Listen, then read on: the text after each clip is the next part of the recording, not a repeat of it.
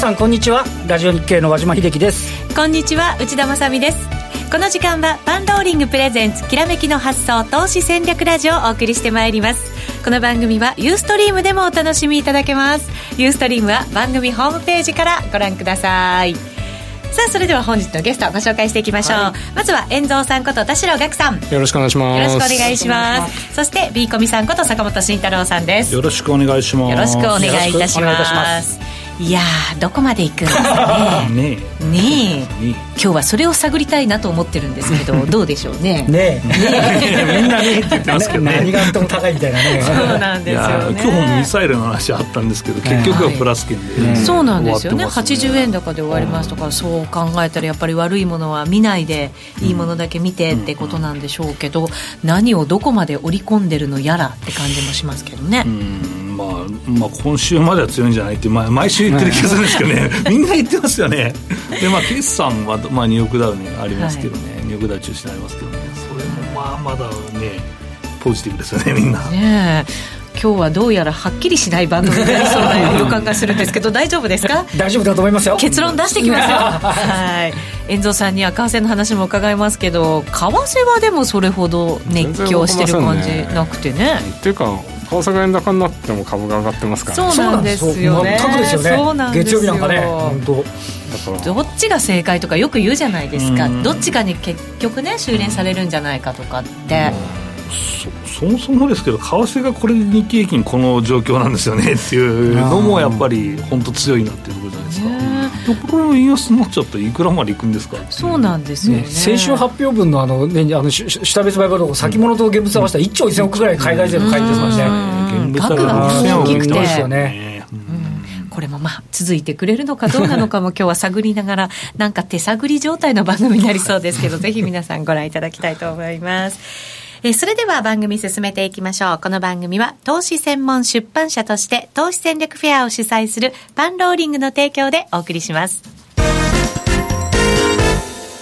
さあ、それではまずは株式市場和島さんに伺っていきます。日経平均21,336円12銭、80円56銭高、9時10分につけたのが今日の高値、そして安値が10時58分につけていましたが、まあ、高値に近いところで引けたことになります。トピックスプラス4.19ポイント、1723.37ポイントです。ただ、マザーズはマイナス、うん、えー、1.77ポイント、1085.66ポイントで終わっています。日経ジャスダック平均も、まあ、高いんですけど、小幅高。なんとなくね、一部がこんだけ動いちゃってますからね、一応指数はしっかりでも、中身は一部の方に来ちゃってる感触がとてもありますし、で、かトレーダーの方々、本当はこの辺に来てほしいってね、思ってらっしゃる方もいらっしゃると思いますよね。はい、はい、で今日で11連投。11連投。日経平均ですね。はい。11日間の合計の値上がり幅は980円でございます。980円。で、ちなみに12連投、明日も高いと、2000 2015年の5月15日から6月1日以来。うんなんかそういうの言い始めると途切れちゃったりする2万952 円をつける過程ですよね、あの前回高値ああ、そうか。で、ちなみに、はい、ちなみに、こうなってくると調べざるを得ません。はい、じゃあ、もし13連投だったら、だったら、はい。えっ、と、これが1988年の2月。1988年？はい。はい。うっかり14連投だったら、うん、1961年の1月以来、これが史上最長でと言われて、まあ、市場関係者調べですけどね。バブルもね、全然まだののその前の 私生まれた年でまだままだ私生まれてないです。でも和島さんなんか加熱感全然ないですけど。ね、うん、ねだから大台文章もね。11日間で900ね980ですからね。3日間ぐらいでいっちゃってもおかしくないな場合によっちゃね。そうか。980円ってそれほど大きな幅じゃないちなみにだか？ら25日線との今日の引け値の乖離っていうのは4.3%なんですよね、はい、こんだけぶっ通しだけでも。全然大したないそうそう結構じゃあ沿って上がってきてるみたいな感じなんですね。ちなみに200日線との乖離は8.7、うん、これもね10とかあってもおかしくはないんですけど、意外にちょぼちょぼちょぼちょぼ来てるんで、まあ、ニューヨークダウンもそうですけどね、ニューヨークダウン特にそうですよね、えー、ってことはじゃあさっきの記録抜いちゃうかもしれないぐらいな感じ？いやっていうか？あ抜いちゃうかどうか分かんないですけど、ついでだから見てみたいっていうのは。あねなんか前に番組の中で和島さんとそういう話をそうしたら終わったんですよ。終わった終われない、これ。そろそろ、じゃあそろそろ。終わったら和島さんのせいですからね。そうですよ。ここのコンビとか言わないでくださいね。で、ちなみに、えっと、よくあの、あの株式市場でいうと、その波動論みたいなのがあるんですけど、4月の安値があったじゃないですか。はいで、その後一旦6月高値をつけて、9月に安値をつけてるんですねはいで、今回また上がってると。で、4月17日から6月20日までの日経平均の上昇っていうのは2 2094円上がってるんですね。2090、はい。で、えっとおしめ作ったのが9月の8日が1万9239円なんですけど、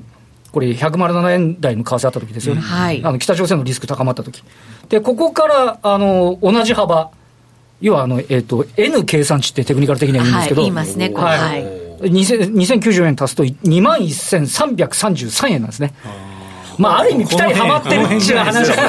辺じゃないですぴっか。たりうまくはまってるって今ねいう、誤差ははいだから誤差の範疇でいくと、波動的には一発、まあ、いいところには来てるっていう見方も、まあ、できなくはないかなっていうね。まあ、いいところ、いいところよく言うんですけどね。ああそうですね。いいとこいいとこ言いながら突き抜けてますからね。そうなんですよね。ねまあでもどうなんですか、多くの方がこのままどんどん上がっていくっていうイメージは、やっぱもうしづらくはなってきてる。ええで、えっと、こう今、これでちょうど多分ね、PR が15倍ぐらいだと思うんですよ、15倍日経平均でいうと。はいで、先ほどもちょっと出てましたけど、で、えー選挙があって、決算発表あるわけじゃないですか。決算発表があって、日経平均の一株利益がもし上がっていくようだと、はい。ファンダメンタル的にはまだね、うん。まあ、15倍がいいかどうかは別問題としても、はい。現状がフェアだとしフェアバリューだとしたら、まだ買い余地がもしかすると出てくるかもしすれないし。っごい割安ってわけじゃないですけど、ね。まあまあ、ねね。まあ、2級は上昇ですね、まあ、あるでしょうね、ね。まあ、量は、うん、まあまあ、でも量多めだと思いますけどね、1級があの状況だったから、まあ、結構、日経平均採用企業はあるんじゃないかなと。で日銀単価がやっぱり現役予想からね、そうそうそう。増益予想に転じてますもんね、そうですよそういう期待感はね。あるかもしれないっていう部分ありますまあ。そうですね、そういうまあ現状の良さみたいなものもしっかり織り込みつつ、はい。また選挙に向けてのっていうのもそこに乗っかってね、こういう相場になってるんでしょうけど。これまたアノマリですけど、選挙期間中は高いっていうアノマリがあるんだけど、選挙期間が終わった後の1か月間は冴えないっていう、一応アノマリはありますけどね。アノマリー。ねえ7のアノマリーの人が。あそうそう、どうもすみません。あいや、まだわかんないですけどね。あの、まあ、あの、そうですよもうあの、まだね12月の途中だったらもうすっかりあの、まあ、どんどん行ってから、もうシャワーのようにあります。まだ猶予期間があるんですけどね。さあ、でもどうなんでしょう。どこまで行くんでしょうね。まあ、いいとこって言いましたけど。一旦だけど調整してもおかしくないですよね。いやおかしくないですおかしくないですあの、日柄であってもね。そうですいや、今日調整かと思ったけど、もうもう短期で終わったんじゃないみたいな 話かもしれないし。今日マイナスになった時はねそうそう。お来たなと思ったんですけど、そっから買ってくるっていうことで、やっぱ強いんですよ。そうなんですよね息吹き返してきたみたいなねあるああいうとこ買うのはもう国内税だろうなと僕は思ってるんで。あそうなんですかうんいや、そんなって寝てんじゃないですか、外国ま人。まもちろんそうですよね。時間帯もね。でもこのところのほらしっかりした買いもね、さっきも言ったように入ってきてるっていうのも、継続しやすいっていう、まあ傾向あるじゃないですかだ。からまあ僕らもまあこうね、ザラバル相場見てて、おおなんか下がってきて、行けみたいな、5番から行けとかやってましたからね。そうそうそう。結構国内税のパターンってやっぱ自分がね、まあ経験した感じからするとあるかなと思うんですよね。どうすべきなんでしょうね、個人投資家の人は。うん、僕はその、こずっとね、年初から言ってた、おしめ狙いで2割のキャッシュで回しましょうって言ってたじゃないですか、はいでもうおしめないんですいませんと言ったんですけど、まあ、ちょこっとだけポジション増やしたんですけど、2割のキャッシュで回し続けてるんですよ。あ、そうなんですか。そこは結構めちゃくちゃ伸びてて、でそこは一貫して2割のキャッシュを続けてて、この8割投入したらめちゃくちゃ儲かってたけど、これはもうしょうがないよねと、負けなきゃいいじゃんっていう。ちゃんとやっぱり欲も抑えて、うん、なんか入れれるのがないんですよ、やっぱり。まあ、大型株行けばいいけど、やっぱりね、11連投したとしても、こんだけしか日経平均上がんないから、はいうん、入れづらいんですよね。皆さん多分みんな入れづらいし。入れづらいと思いますで、割安感があるマザーズがね、入れやすいっていう話になるけど、でも弱いと。そう、上がらないと。わからないですだからよね。ここはまあ、その中でやっぱり個別銘柄になるんでね、またどっか後のコーナーではいその話やっぱりね、をしたいな個別だと思いますよね、インデックスよりね。うんそうなんでしょう思いますけどね。個別だったらまだまだね、攻められるものもあるのかもしれませんので、後ほど、はいはい、伺っていきたいと思います。この後、早速ゲストコーナーです。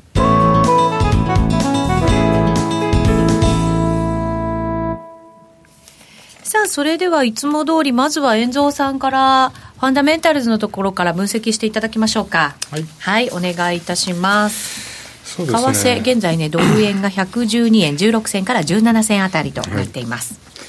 まああのーやっぱりインフレ率が低いっていうことで、はい、先週 CPI が弱くて、まあ、それでドル売られたんですが、氷もあんまり良くなかったそうですね、でも昨日なんかニューヨーク連銀、えー、景況感指数が良くて、上がっちゃったみたいな感じなんで、本当、経済指標とか要人発言で、結構振らされるっていうのが、なんかドルになってきました、ね、振らされるんですけど、幅がないですよね、ちっちゃい、うん、ほとんど動いてない中でという感じで。でまあ、あの要はドルが先週まで4連投して、あのずっと週足で上がってって、はい、で落ち少し調整したんだけど、また昨日戻っちゃったって感じですよね。うん、で、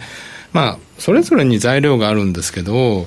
まあ、ドル円で言えばね、その、北朝鮮の問題はありますし、はい、で、ユーロで言えば、例えばユーロやはりそのスペインの問題ですね、意外にあの尾を引いてますし、そうですね、はい、で週末選挙が2つほどありまして、オーストリーがあの割と移民排斥の党が取ったんで、これがの問題が一つと、えーとににあのドイツの地方選挙があってそこでメルケル首相の与党の CDU キリスト教民主同盟が負けちゃったんですよね。そうなんですね、うん、そういうのもあってユーロが売られて、まあ、ドル買いプラスユーロ売りってなってるんで今ちょっとユーロは弱いですよね、はい。うん、確かに。でポンドもなんかそのブレグジットの交渉がとかいう話になってなかなまあ、それぞれの理由で勝手に動いてるという感じで大きな方向性は出てないですね。なるほど、うん、なんか今はドルに注注目すべきとか、ユーロに注目すべきって、時々ね、やっぱりあると思うんですけど、ね、今は決してそうではないんですね、うん、なんかこれっていうトレンドが出てないですね、為替に関して言うとね、はい、うん、ユーロもずっと上がってきて、あの一服だし、はい、ドル円も107円まで突っ込んで、ショートカバーして、まあ、高止まりしてるしという113円、なかなか あの超えさせてくれませんからね。まあ、そうですね、下も硬いですけどね、はい、うん、だから、ちょっとししばらくこんな感じで、あの為替が落ち着いてくれてると、株にはいいんじゃないですか、はい、どっちにしろ。だってあの、まああまりドル高になると米国株は良くないし、ユーロ高になると欧州株は良くないし、円高は日本株は悪いけど、はいね、今なんかこうど、どっちもどっちで毎日ちょっと綱引きしてる状態だから、どこにとってもほどほどで。株のマーケットは為替を無視しちゃってるから、はい、それはそれでいいんじゃないですかね。今のレベルだったら。うん次でも注目されるとしたら、どのあたりになってくるんですか、やっぱりドルなんですか？そうですね、やっぱりドルじゃないですかね。あのドルの方向性と、まあ、ユーロが動き出さないと、ドル円ちょっと動けないんじゃないかなと思うんで。はい。でユーロ絡みのドルって感じですかね。じゃあ、ユーロドルあたりを見ておけば、ね、なんとなく方向感出てきたら、他も出てくるかもしれないよみたいな感じですかね、イエレンさんの後任人事とかどうなんですか、まあ、そこですよね、結局、ドルの問題でいうと、イエレンさんの後任人事と、えーとあとは、まあ、要は今後の経済あの金利の上げる速度、まあ、この2つ絡み合ってると思うんですけど、はい。うん。まあ、そこを早く発表してくれないかなってとこですけどね。ね。トランプさんだったらハト派の人を選ぶんじゃないかなと思ってたんですけどずいぶんタカ派の人の名前が出てきてるような。うん。どっちも出てきてますよね。だって あのムニューシン氏はねそのパウエルさんをとかいう話もあるし、はい、でハト派の人テイラー教授って昨日あったらそれは気に入ったみたいな。なんかね高評価だったっていうほらトランプさん気に入るとさ「マサ」とか言ってさ「マサダチだから」みたいな「ダチで FRB 議長決めんなよ」みたいなそうですよね、うん、まあトランプさんとダチになってトランプタワーに入れてほしいですけどね。見てみたい感じしますけど、はいうん。ねまあそこ次第。もうでもそろそろ名前がしっかり決まってくるなんていう時期でも4人に絞られてるでしょ、ね、まあそのうちのどれかで、えー、あのまあ、タカ派2名、ハト派2名という感じで、うん、見事に真っ二つになって、まあ、イエレンさんの目もまだ十数パーセントあるというオッズではね。ああ、そうか、十数パーセントなんですね。うん、そうか、結構ありますね。もうないのかなと思ってましたけど。うん、まあ、一応ありますよね。っていうか、あの、要は、ハト派のイエレンさんはトランプさんにとって別にウェルカムなんですよ。そこは多分両者の利害は一致する。トランプさん多分利害の一致する人は割といけると思うんですよ。あの理理念よりあの 利益利益でしょ。あの人の場合多分。なるほど。わかりやすい。だからあのハト派という意味ではイエレンさん選びやすいんですけど、多分規制緩和なんでしょうね。ああ。あのトランプさんたちは共和党は規制緩和して、はい、あの金融に儲けさせたいんだけど、はい、えーと、イエレンさんとか、えーと、ほらあのおそらくフィッシャーさんが頭に決め来て辞めたのはそこだと思うんですよね。そうですね、うん、だから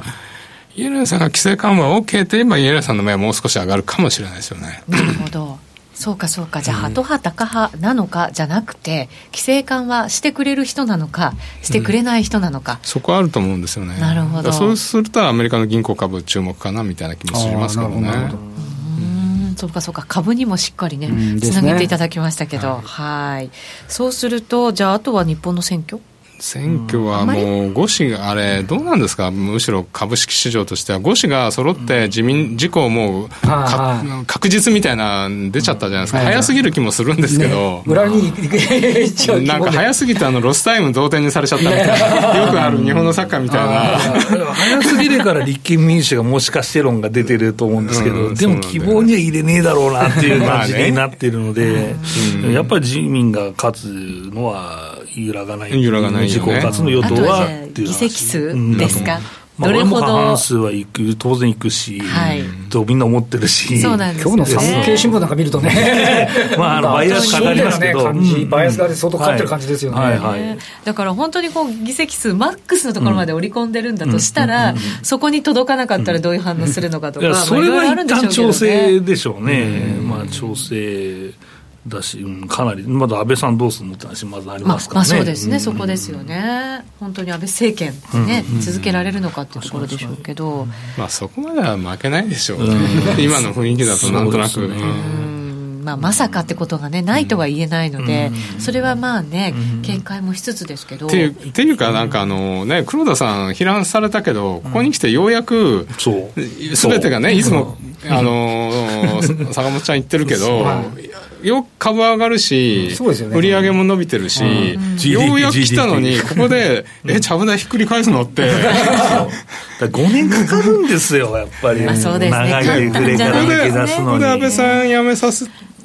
まあ、いろいろな民があるとは思いますが、安倍さん辞めさせて、黒田さん辞めてって言って、え、全部リセットみたいな、ちょっとそれ怖い、怖くないですか？怖いです、怖いです。マーケット的にはもうダメですね、それはね。外事国人が一番嫌うパターンですよね、これはね。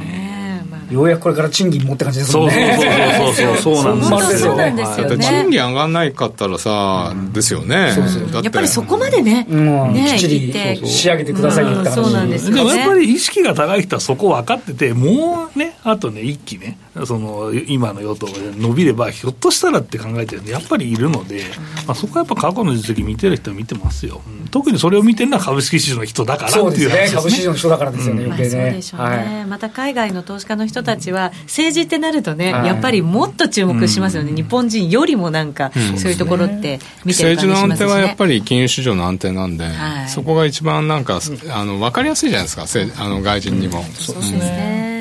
じゃあ、遠藤さん、今週のレンジをドル円で狭いでしょうね。いや、広いんですよ。そうなの？いや、まあまあ、まあまあ。111円50、113円50。2円幅でね。まあまあまあまあ。それ、あんまり変わってないような、前回から。そうなんですかね。いつもはね、右か左に寄せるんですけどね、今回ちょっと寄せづねえなみたいな、リベラルなんですか？そうそう。中道 中道ですね。レンジ予想もね。そうそうそうリベラルそっちになっちゃいました。はい。さあじゃあ個別いきましょうか、そうですね個別。はまあいつも通りまあ二巡銘柄の入れ替えなんですけど、はい、やっぱね毎回言うんですけど入れ替えなくていい。もうどれ外そうかなみたいな。まあ今回外すのはもうねイベント投資があったんで外しましたけど、はい、まあ外したものから言うと、はい、まああの997 7分共同ですね、これね。あのこれは、まあ、あのこの銘柄入れるときにね、言ったんですけど、まあ、はい、ノーベル賞の発表前からね、毎年崩れてるから、はい、まあ、あのその前に売っときましょうねと、これをやる人はねと。でね、これちょうどね、えっとね、3日、4日ぐらい前から崩れてきてるんですよね。ほら、やっぱり予想通りだねっていう。言った通りでしょ、どやって感じですね。なんですけど、はい、でも今回はだから、その和夫石黒さんが、そのノーベル賞を受賞したから、これ日本人なのみたいな会が、結構意外感が、ね、時間外でものすごい来て、ストップ高までいってるんですよ、PTS でできるとこは。はい、それが536円まで入ってるんで。でそそれはだからまあ投資としては実はあの最後まで持った人がまあ一瞬ですけどねついたと。で、翌日もまあ会計愛から入ってきたけど、はい、まあそれでもやっぱ500円届かなかったんで、うん、まああのそこは最後の逃げ場だったんでということですかね。はい、ねその後の下げがね、うん、本当に1年上がった分全部なくしちゃうんじゃないかぐらい、ね、またどっか狙わなきゃいけない。ですね。1年の人はこの1か月ぐらいに仕込んでまた狙うみたいな。で、これ一応株主優待あるんで、まあそこでね、えー、まあ株主優待の、えっと、日八のところでね、ちょっと外すっていうのもありかな。去年はだって10月末ぐらいからじわじわじわじわこう、そうそうそうそう。そうするとそれに習って考えるなら、そんなに遠くないですよ。そうそうそうだからそういうね、また超長期のね投資も、できなくもないでも株と穴回り投資がね、はっきりしてるからいいですよね。そうなんですよね。面白いですよね、そう考えるとね。為替ないから。そうなんです。いや、あるんだけど、あんまり聞かないんですよ。そうですね。ですね。で、も入れる銘柄はですね、はい、えー、とりあえず一つ。はい。まあ、えー、3244のサムティですね。サムティ、はい。これはね、業績はまあ2級まですごく良くて、はい、で、これいけるんじゃないって思ってたと思うんですよ、みんなね。で、えー、進捗もすごいんですよ、業績の。で、えーまあ、最近ね、僕も業績進捗投資好きだよっていう話してるんですけど、この進捗投資の落とし穴にみんなはまったねと いう感じでしたね。はい、あのどういう時はまるのかっていうと、はい、やっぱりその決算前に株価が上昇してで、期待が高まりすぎちゃう時なんですよ。あうん、高まりすぎちゃうんで、チャートね、はい、見れる方、ユーストの方、チャート見れるんですけど、まあ、あのチャートを見れる人は見ていただくとね、これ、決算前1か月で、えー、ものすごい急と20%ぐらい上がってるんですよ。はい、うん、であの、9月の下げ、北朝鮮の下げって無視なんですね、ほぼね。だから、ものすごいあのみんな買いまくってたと、1か月前から。で、決算迎えたら、よかったんですよ。まあまあまあ、まあまあよかったんですよ。はい、まあまあよかった。過ぎちゃったんですね。そうそうそうそう、過ぎちゃったんです過ぎちゃった、お振り込み過ぎちゃった、うん、で、やっぱりこれ毎回言うんですけど、まあこの1100円で買ってる人とね、1500円で買ってる人と、決算直前の1900円で買ってる人っていうのは、決算の期待値が違うんですよ。はい。だから、その1100円で買った人はね、ああ、これすごいいい決算だねと思うけど、その1500円の人はまあ、うん、いいねと。で、1900円で買った人はむちゃくちゃいいと思ってるはずだから、ええー、ダメだろうみたいなのあるわけですよ。そうですね、うん、全然違いますよね、だからそ、ね、それを全員その納得させるような、ものすごいいい決算じゃないと、やっぱりこういうチャートの後はね、はい、上がりにくいんですね。まさに決算発表日が高値ですもんね、そうなんですよ、はい、で、それでみんな失望売りでどかどか投げてきたんですけど、はい、まあ、中のね、開示をまあ見るとね、うん、一応5件ぐらいのね、不動産の売却というのを4級にかけてと書いてるので、はい、えー、これはね、そこが寄与してくれば、最後のね、収益はきれいにやってくるんじゃないかと。はい、えー、いうことと、あとは、えー、この銘柄、えー、株主優待ありますから、はい、まあ、あの11月でしたかね、11月に向けての、えー、株主優待の取得ですね、えー、この辺の会がですね、集まってくるんじゃないかと。なので、ですね。これ業績本当に期待でって時は、本当に早く早く安いところで仕込みたいですよね、まあ、まあ何にしてもそうなんですけど、だからもう決算プレーをこれから決算ね。もう日八の会社は決算やってますけど、まあ、3月9月の決算そろそろあと1か月半月から1か月は本格化するんですけど、はい、あの決算プレーやっぱしたくなっちゃうんですね、結局キャッシュあるってお金突っ込めないよっていう状況が続いたらじゃあ決算にかけるかみたいな言わさそうなのにふらふらって吸い込まれていて このサムティーみたいなことになるんですよボーンってなって、で、なんかその日で投げとかいいのに投げなくて、あーって言ってる瞬言ってたのに20%やられましたみたいな話になっちゃうんですよ。なので、だだし、いきなり1日でね、ザラバ発表でいきなり20%やられましたっていうこともありえるんで、まあ、ここでね、その我慢してキャッシュにしたお金を失ってしまうっていうのは本当もったいないので、はい、あのここはね、えー、上がりすぎてる銘柄の決算プレーはやっぱりやめるべきだなと。で、進捗率がいいものに関しては、もう、あの、その決算に向けてね、まあ、これ、これ、えー、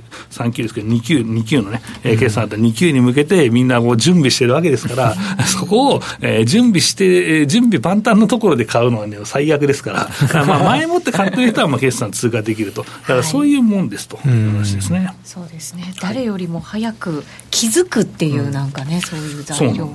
それがやっぱりね、何にしても重要になってくるっていう感じがしますよね。うはい。まだいけますね。まだいけますはい。もう一つ、もう一つ、はい。かと思ったんですけど、はい、OK で、まあ、ポート全体の話をしようかな、そして時間前なんで、まあ、あの、二重銘柄の部分なんですけど、やっぱりマザーズの比率を落としててよかったなと。いまだにね、これでも、どうなんですか、入れてくるタイミングって今後、また来ると思うんですけど、うん、でもね、半年とか年末までは多分増やせないと思います。よっぽどいい決算のものがないから。じゃあ年内は本当に主力というか、大きいところ中心、うん、もうこれは需給的にかなり厳しいと思うんで、まあそれは液出し、損出しの売りが多分めちゃくちゃ出てくるので、はい、ね、ここのもう標的になるはずです。で、今日もなんかもうお衣装だよみたいな話もちらっと聞いたりもしたんで、なんかね、日経平均とかだけ見てると、本当わからないんですけど、まずは休んで目はゴロゴロしてますからね、はい、うん、なのでやっぱりそういうのもあるし、しばらくはね、やっぱ日柄調整が必要になってくると思うので、はい。うん、IPO もね、ちょっとでかいのも出てくるかもしれませんしね。IPO にまたお金吸収される。んで、まあ、IPO やるとかいう人はいいんですよ、でもただ、だらだらとね、インデックスでね、わざわざ持ってると、やっぱ厳しいだろうなと僕は思いますけどね。そうですね、うん、やっぱりインデックスばっかりこう見てた人がなかなか個別に行くっていうのも、こう準備がやっぱりできてないところがあるので、難しい面もあるような気もするんですけどね。はい、やっぱりキャッシュ作るか、だ僕はもう買いづらいから CFD 買いに行ったんですよ、うん、だからニューヨークダウの CFD 買いに行くと。いうのは一つのあの、まあ、買いポジションを増やす戦略だったということですね。はいえー、またねそういうこう物色銘柄の変化が大きく起こるときは、この番組の中でもいち早く、そうですね、はい、いち早く謝りますか僕すいませんでした、はい、確かにそうでした。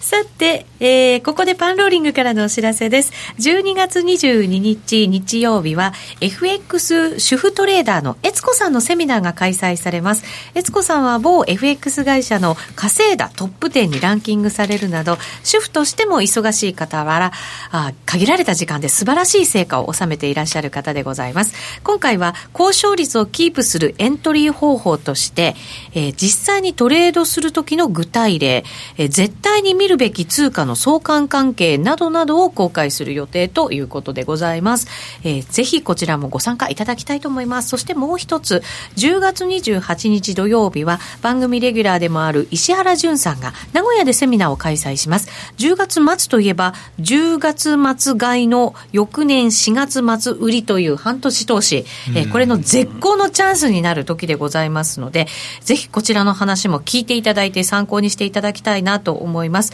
えー、ここまで予想された大きな暴落もありませんし、日経平均ダウ市場も最高値を更新するなど堅調な様子となっていますけれども、果たしてここからの相場、どう捉えていくのか、どんなふうに石原さんは攻めていくのか、そんなところもお話しくださると思いますので、ぜひぜひ参考にしてください。名古屋に皆さん集合していただきたいと思います。詳しくは番組ホームページをご覧いただきたいと思います。